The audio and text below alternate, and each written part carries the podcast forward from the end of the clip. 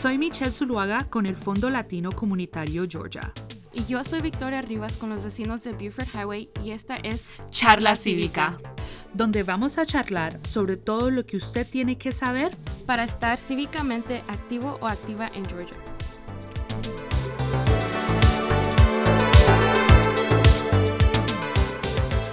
Hola a todos, muchas gracias por acompañarnos en otro episodio de Charla Cívica. Um, hoy estamos muy emocionados por el episodio de hoy.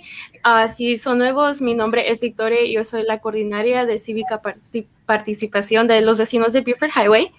Y mi nombre es Michelle Zuluaga y yo soy la gerente de participación cívica para el Fondo Latino Comunitario Georgia. Y hoy tenemos a una invitada en este episodio. Tenemos a América Garner, que, que ella trabaja con Clina en Whitfield. Hola, América. Hola, ¿qué tal? Mucho gusto y gracias por la invitación. Gracias por acompañarnos. no, es un honor, es un honor. Para que, para los que no saben, eh, América ah, está, es una organizadora latina en Whitfield, Dalton, más que todo en Dalton, ¿verdad, América? Sí, bueno, trabajamos aquí en el, todo el noroeste de Georgia. Ajá. Noroeste de Georgia. ¿Y hace cuánto que estás haciendo este trabajo, eh, América? Bueno, ah, con, esta organización son 15 años ya, acabamos de cumplir 15 años. ya lleva mucho tiempo. sí, un poquito, un poquito, pero es un, un privilegio poder hacerla. Claro que sí. Y dinos, América, eh, en tu experiencia en 15 años, como cuál es la misión de CLILA? Bueno, pues mm, aquí localmente los latinos no teníamos voz ni quien dijera nada, organizara nada. Y nuestra misión ha sido esa, organizarnos nosotros como latinos, como inmigrantes, no esperar a que nos resuelvan las cosas, sino nosotros definir los problemas y nosotros definir las soluciones. Es que así es que se hace, no hay de otra manera, ¿verdad? Así es. Sí.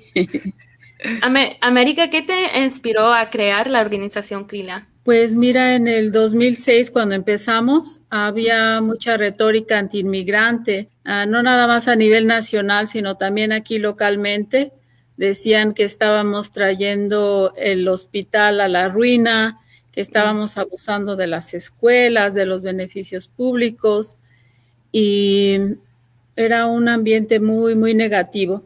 Y en ese tiempo el Senado ya tenía una propuesta de reforma migratoria que se la pasó a la Casa de Representantes y la Casa de Representantes dijo en ese momento que ellos iban a demostrar que la comunidad que el país no quería una reforma migratoria y que iban a hacer audiencias en todo el país. Imagínense, de 50 estados solo hicieron 13 y una de esas fue aquí en Dalton. Y no dejaban hablar a nadie más que a las personas que ellos traían, pero hablaban de nosotros.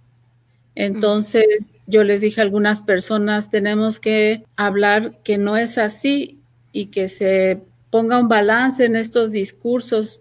Eh, nadie quiso, entonces dije, pues yo sí quiero y yo quiero hacerlo más formalmente, eh, más permanente. Y eh, dije, bueno, eh, se llaman líderes, pero yo no quiero ser líder para que me vean o me admiren o me obedezcan, sino al contrario. Por eso nuestro lema es liderazgo para servir, no para ser servido. Entonces fue que dimos una conferencia de prensa para balancear eso tan negativo y de ahí nos dimos cuenta, bueno, ¿quién puso a esas personas en estos puestos que están hablando así de nosotros y qué hacemos nosotros? Entonces empezamos a registrar para votar desde entonces porque pensamos que una de las maneras para cambiar las cosas era cambiar a nuestras autoridades, ¿no? Este, pero pues los latinos locales en ese entonces, cuando les decíamos se quiere registrar para votar, este, ah, pues porque venimos de una cultura en que en ese tiempo, ¿verdad? Votar o no votar ya estaba decidido. Claro. Y eso, eso en general, lo que tú estás mencionando, América, eso yo escuché mucho de mis papás. Eh, siempre es ah. como que, ah, es que no importa, ellos van a hacer lo que van a hacer, ¿cierto? Y eso es algo como que, que domina mucho en nuestra cultura latina, desafortunadamente, pero la realidad es que nosotros como latinos en nuestro país, y yo diré en cualquier país, sí tenemos poder. Sí, es la verdad. Así es, pero a veces no nos damos cuenta. Exacto, como que toma, toca que llegar a un momento muy crítico para uno darse cuenta que las cosas se pueden cambiar. Así es, como que necesitamos unos trancazos para responder.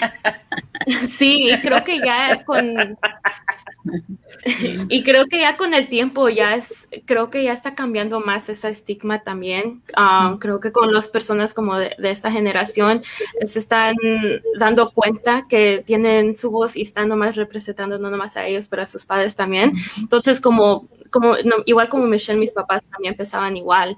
Y ya que están viendo el trabajo que yo hago, ya yo también les hablo de estas... Um, de estas discusiones, pues, y ellos ya están también realizando que sí tenemos poder, aunque ellos tienen un pensamiento más diferente de su país. Entonces, me gusta que ya la conversación y, el estigma ya está cambiando un poquito más con el tiempo. Sí, qué, bonito y qué bueno que como jóvenes empiecen a involucrar, que también hay jóvenes que pues no, simplemente no, no les interesa, pero creo que el trabajo va a lograr que, poco a poco tanto jóvenes como adultos se eh, puedan participar, ¿no? Claro. Bueno, América, y una pregunta, a ver, eh, tú tienes un momento en tu carrera, tú, tú, cuando ahora estabas hablando como de un momento histórico aquí en el estado de Georgia, cuando creaste Aquila, porque eso es un momento muy histórico, ¿cierto? En el 2006, tú tienes un momento en tu carrera eh, como organizadora donde tú sientes que fue un momento histórico, pero tal vez no ha sido resaltado? Pues realmente hacemos mucho trabajo que no ha sido resaltado, pero uno aprende a poner sus ojos en la visión. ¿Por qué lo estoy haciendo? Y eso nos da la fuerza de seguir, porque si no, si estamos viendo, esta persona no me vio, esta persona no me reconoció, no me dieron ningún premio, ni siquiera me mencionaron, se desanimaría uno y se desviaría de la meta. Entonces, lo que nos ha ayudado es este fijar los ojos en la visión y creer que hay algo mejor para nuestra comunidad. Pero pudiera mencionar eh, que había muchos retenes en nuestra comunidad porque tenemos el acuerdo 287G, bueno, tenemos, no tienen, y luchamos mucho de manera pacífica buscando el diálogo con eh, la ciudad, la policía, el sheriff, prácticamente como cuatro años y se pudo lograr.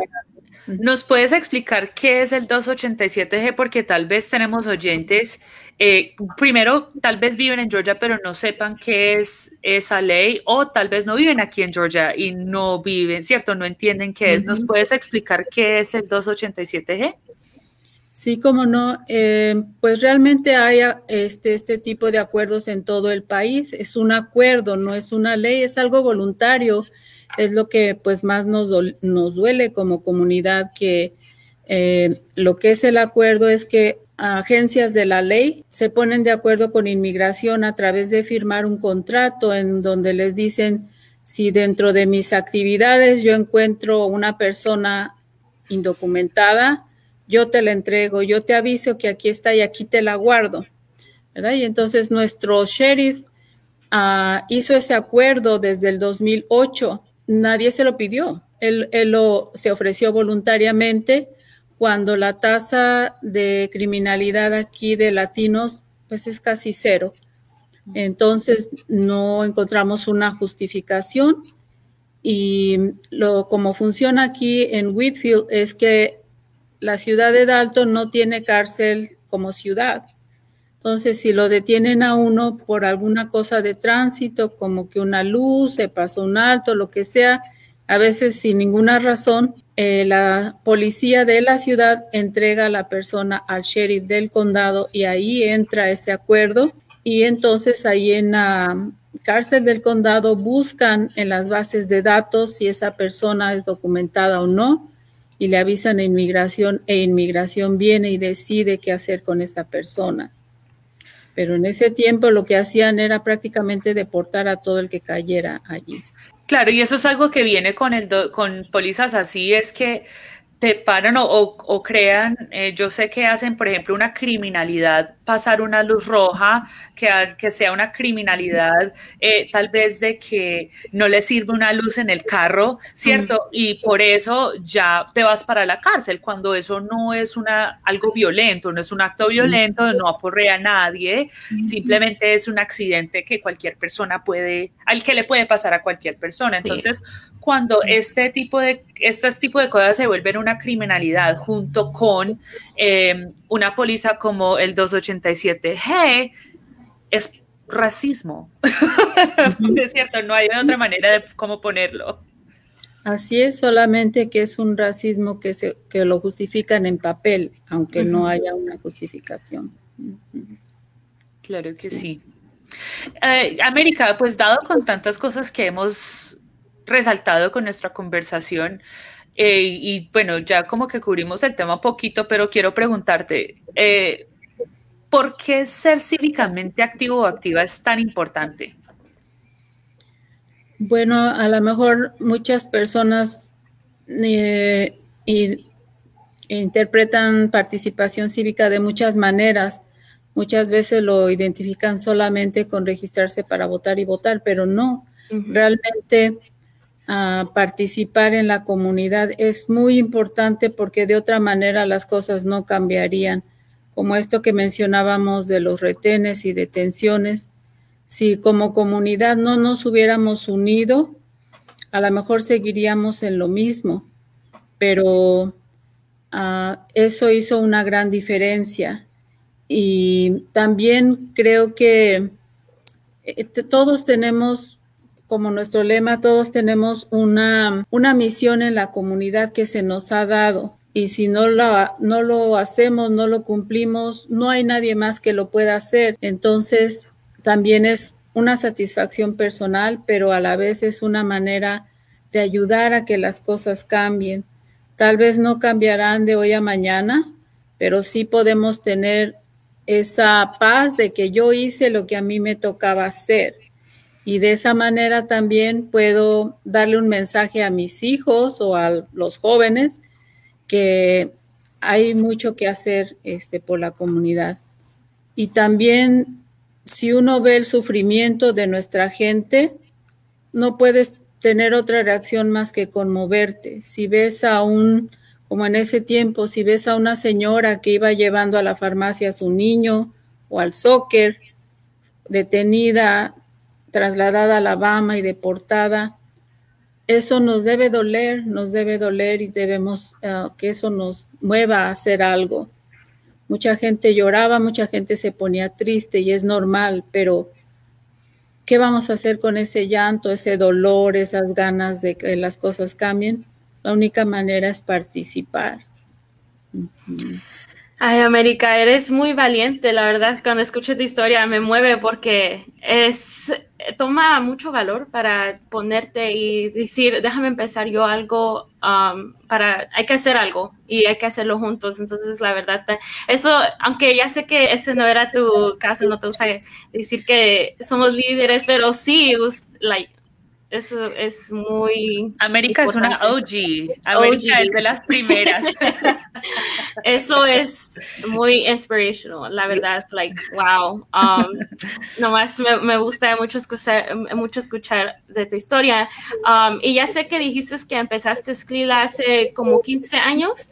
Um, ahí, antes de eso, no sé si estabas trabajando o hacer más trabajo de um, GeoTV o Get Out the Vote para, eh, para que se registren a votar. Sí, pero muy poquito y no era enfocado a los latinos, sino que lo oh. empezamos con Clila, las primeras campañas aquí en Dalton, este, precisamente también por eso, porque se veía esa necesidad de que pues bueno, ¿y dónde estamos, verdad? Sí, especialmente cuando crece y crece nuestra demográfica latina, ¿cierto? más y más personas latinas son elegibles para votar, pero ese mensaje tal vez no esté disponible para, para nuestra demográfica, ¿cierto? Que esté en español o que se haga un meme con Selena o que lo que sea, ¿cierto? O sea, como, como captar la atención de las personas. Eso antes no existía, antes de que vinieran líderes como tú eh, y como tantas, hay, hay varios otros, bueno, hay varios otros líderes latinos que empezaron hace mucho tiempo, pero um, antes como del Tú dirías que antes del 2006, ¿cierto? Que no había tantos organizadores latinos en Georgia, ¿o sí los había? Había algunos, pero eh, en esos años como que surgieron varios por precisamente por lo que estaba pasando. Eh, fue cuando se hicieron muchas marchas y mucha movilización de la comunidad precisamente por todo eso que estaba pasando. Sí. Wow. Y, sabe, eh, América, ahora que estamos hablando como del impacto del sistema, ¿cierto? Del sistema especialmente del Senado, de los representantes, como la historia que nos estabas contando ahora. Estamos la mitad del ciclo de redistribución de distritos aquí en Georgia. Em, y ahora, ¿cierto? Mañana va a haber una reunión eh, del Comité eh, de Redistribución de Distritos en Dalton. Eh, hubo uno ayer en Atlanta, hoy está en Coming, en Coming y para los que quieren saber la última información, pueden ir a nuestra página web l4dga.com para tener toda la información de las reuniones sobre las, sobre las reuniones públicas eh, que va a tener el Comité de Redistribución de Distritos. Queremos animarlos a que vayan. Si no quieren dar testimonio, está bien, pero por lo menos estar presente dice mucho. Eh, América, ¿cuál es tu proceso para prepararte para dar un testimonio en frente de un comité como esta, como lo que vamos a hacer mañana?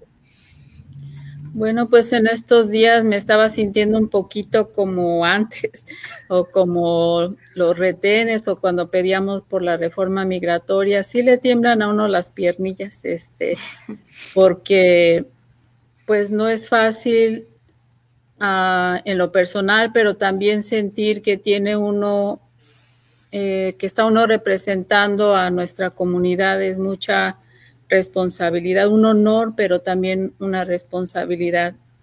Entonces, pues a veces dice uno mejor no, pero, pero creo que ah, nada más recordar que, que tal vez no seamos la única voz, pero tiene que haber allí una voz que esté diciendo lo que estamos pasando y lo que necesitamos y pues eso me, da también la fuerza, porque como ustedes saben, aquí en Dalton eh, somos casi el 50% de la población y en el condado somos como el 33%. Sin embargo, no tenemos ninguna representación en ningún nada de nada. Y también nuestras votaciones en los distritos son at large. Mm. Entonces, aunque hubiera tal vez un, candidato latino, sería muy difícil que compita con otros candidatos. Entonces, creo que ya es tiempo de, que haya representación y pues si van a hacer cambios, por lo menos que nos escuchen, que ahí estamos, ¿verdad? Tal vez no nos hagan mucho caso, pero que sepan que ahí estamos y que estamos presentes, que estamos luchando. Entonces, pues todo eso me ayuda a, bueno, pues, ¿qué es lo que queremos decir? Y pues decirlo eh, sin, sin, pretender que somos expertos ni nada, simplemente del corazón lo que, lo que creemos que la comunidad nos ha dicho. Lo que estás diciendo es verdad. Yo siempre cuando doy testimonio en frente de un comité, también, o sea, a cualquier, cualquier persona se pone nervioso y eso es algo que todos tenemos que entender, especialmente cualquier persona latina que quiere dar testimonio. Eh, por el hecho de que te sientes nervioso o nerviosa, no debe, de, no debe hacer de que no vayas a dar testimonio. Yo siempre me coloco nerviosa. Hay muchas personas que, como decimos en Colombia, se, le, se, les, se les traba la lengua. eso me ha pasado a mí. Pero entonces, América, ayúdame a convencer porque yo quiero que Victoria dé testimonio algún día. y ella le, también estamos teniendo esta misma conversación y también estamos hablando con otros amigos ayer que los estoy intentando como que, como que, ok, yo eh, sé que te sientes nervioso. Si se le enreda la lengua, respira y puede seguir, ¿cierto? Como ayer cuando estábamos en el testimonio público estaba pasando lo mismo, personas se, se paraban, ella decían unas bobadas, qué pena yo decirlo así, pero decían unas locuras, decían locuras y encima de eso eh, se les trababa la lengua también, entonces nosotros vamos preparados. Eh, eso es algo que yo me siento muy orgullosa de mi comunidad latina. Nosotros practicamos lo que, lo que le vamos a decir, lo tomamos muy en serio. ¿Cierto? Eh, buscamos la información, practicamos si nosotros damos tanto preparación para, para dar un testimonio, cuando hay tantas personas que se paran allá a decir unas cosas que uno dice, wow, ok, tú no te preparaste, bueno, es normal y quiero, quiero que eso anime a otras personas porque te asustes, o sea, no estás solo ni estás sola en ese proceso. Y además no estás hablando solo por ti mismo. Pienso que sería un desperdicio de una oportunidad que tienes algo que decir a los comités del Congreso acerca de tu, de tu mm, comunidad y tener ahí esa voz y no sacarla, pues como que no, ¿verdad? Es un desperdicio. Entonces, un ejemplo, eh, por primera vez, bueno, ahí mañana verán quién es, pero uno de nuestros miembros de la mesa directiva va a presentar también su testimonio y nunca lo ha hecho. ¿Verdad? Pero eh, sintió que era importante, ya sea que, esté muy bonito o muy feo su discurso, este, él dijo, yo quiero hablar por mi comunidad y voy a, decir lo que siento que está pasando y lo que necesitamos. Entonces, ah, pues nada más es eso, saber que hay una, una voz que tiene que salir y qué mejor que sea con uno.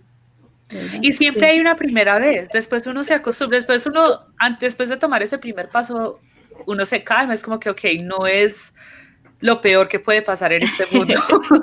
eso, eso creo que es lo que tengo que agarrar en mi mente, porque ya cuando hago una cosa, como por ejemplo cuando empezamos a hacer esta charla cívica, me puse muy nerviosa al principio y ahora ya, ya estoy muy comfortable, entonces quiero sí que cuando primero Michelle me dijo, ah, ¿quieres, ¿quieres testificar? No, no, no sé. No, yo le pregunté a todos, muchos organizadores latinos, ¿quién quiere dar testimonio? Callados todos. y luego, después digo, pensé, ah, y luego ya, ya vi cuando Michelle testificó, um, hace dos semanas creo que hablamos de esto en el otro episodio. Y sí, Michelle, Michelle presentó y dije, ok, pues si Michelle puede, yo también puedo. Y luego, como estamos hablando, había muchos estudiantes también de la prepa. Entonces dije, ok, nomás tengo que prepararme. También como usted, um, no nomás es por mí, es por mi comunidad. Entonces creo que a mí voy a testificar, entonces espero que me vaya bien. A ver, a ver, claro que ayude a, a, prepararme. tienes cosas muy importantes como ser joven, bilingüe y estar consciente de lo que pasa en la comunidad, entonces no tienes nada que pedirle a nadie. tenemos, tenemos que agarrar a más personas que testifiquen. Entonces, ya, después, ya después de que yo testifique, ya puedo, ya puedo decir, ok, no era tan mal. No tanto, no tanto personas, personas hay muchos, latinos. Digamos latinos que testifiquen. Que representen. Exacto. Ah, exacto. Sobre todo en el área donde tú estás, pues tienes mucho que decir. Sí, mayoría todos aquí um, tenemos una comunidad muy grande de latinos, entonces tenemos que, hay muchos problemas y hay muchas cosas que podemos hablar, entonces sí, tiene mucha razón. Muchas gracias, América. Más motivación pues, me da. Bueno. Um, y le quiero preguntar, uh, ¿dónde está ahorita Clila? ¿Qué, ¿Qué, es el futuro de, de Clila? ¿Qué tiene planes? Bueno, mira, hemos estado trabajando 15 años, este, pues prácticamente uh, hasta recientemente sin ningún fondo de nada, sin empleados. Entonces, pues creemos que para que se siga sosteniendo y creciendo, tenemos que formalizarlo un poquito más sin dejar de ser una organización comunitaria, que no nos guiamos por los fondos, sino por lo que la comunidad necesita, pero necesitamos formalizarnos un poquito más y luchar porque haya una representación latina que, como dije, no la hay y preparar a, a, esos líderes que irán saliendo para que corran para puestos, eh, ya sea locales o lo que sea, ¿verdad? Es eh, a lo mejor lo veo un poquito a largo plazo, pero creemos que, que, sí se, que sí se puede, pero tenemos que intentarle prepararnos y planear todo. Ah, bueno, y entonces, América, como para eh, concluir nuestra conversación, una última pregunta. ¿Qué Ajá. consejo le darías a organizadores y organizadores latinos y latinas en Georgia? Tú sabes que hay muchos organizadores nuevos en nuestro espacio y qué, y qué, qué um, aviso o qué le dirías a un organizador, a un organizador uh, nuevo. Bueno, realmente no, no siento que yo tenga mucho que aconsejar, pero tal vez lo, lo único que podría decir es que, que, no se les olvide de dónde vienen o a quién representan, que si se acercan a ser organizadores o a participar en cosas de la comunidad, que no sea por un interés propio de salir en la foto, de subir en su carrera, de que los conozcan, tomar prestigio, nada de eso, porque eso no dura y la gente se da cuenta, sino que sea por un deseo real de ayudar a la comunidad, una conexión con lo que nuestra comunidad está pasando, eh, si son cosas bonitas, pues sentir esa alegría, si son cosas, problemas o dificultades, pues este, estar conectado con, con, con, nuestra gente. De lo contrario, es nada más eh, una actividad como para subir, ya sea profesionalmente o económicamente, pero realmente para organizar a la comunidad que la gente sienta que estamos con ellos, pues es, es eso, se, se, sentirnos parte. No estamos haciendo las cosas por la comunidad, sino que somos parte de la comunidad y eso hace una gran diferencia. Es verdad, es verdad. Y lo que tú estás diciendo, sí, hay, personas que tal vez entran en el trabajo de non-profit sin ánimo de lucro como organizadores y lo hacen más como para la administración, perdón, no, Admiración. Sí, admiración, ¿sí ve? Eso es lo que nos pasa a los bilingües en Georgia, ¿cierto? A los, a la primera generación de inmigrantes. Es cierto, y, y, eso es algo que he visto que es, no es, eh, pasa, de verdad que sí pasa, y, y la verdad agradezco sus palabras. Eh, como alguien que ha estado haciendo este trabajo como ya casi dos años. Victoria, ¿tú hace cuánto que estás, estás trabajando como organizadora? Un, un, poquito más de un año. Un poquito más de un año, o sea que estamos frescas. Uh -huh. Entonces es, es, bonito recordarlo. América, agradecemos muchísimo su tiempo, muchísimas gracias por estar aquí en Charla Cívica. Y eh, no, para adelante, nos vemos mañana. Muchas no? gracias, América. Al contrario a ustedes y por aquí nos vemos. Gracias. Gracias. Bueno, para todos los que nos están escuchando, recuerde que eh, Charla Cívica va a ser todo, eh, perdón, eh, los martes de cada dos semanas. Eh, si quieren más información sobre las elecciones municipales, redistribución de distritos o cualquier cosa que tú tienes que saber en cuanto a participación cívica, puedes ir a nuestra página web l4dga.com, donde no solamente consigues información sobre todo lo que tienes que saber para eh, ser activo o activa cívicamente, sino que también puedes conseguir información sobre organizaciones como CLILA y muchos más. Agradecemos todo su tiempo. Muchas gracias. Chao. Muchas gracias. Bye. Síguenos en nuestras redes sociales Latino Community Fund Georgia y los vecinos de Buford Highway. Escúchanos cada dos semanas para estar informados. Ve a nuestra página web www.l4dga.com